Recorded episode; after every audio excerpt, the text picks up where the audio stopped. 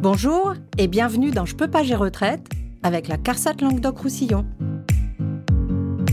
Je suis Delphine et aujourd'hui nous allons parler de la revalorisation de votre retraite.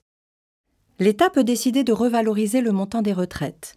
En général, cette revalorisation intervient une fois par an au 1er janvier.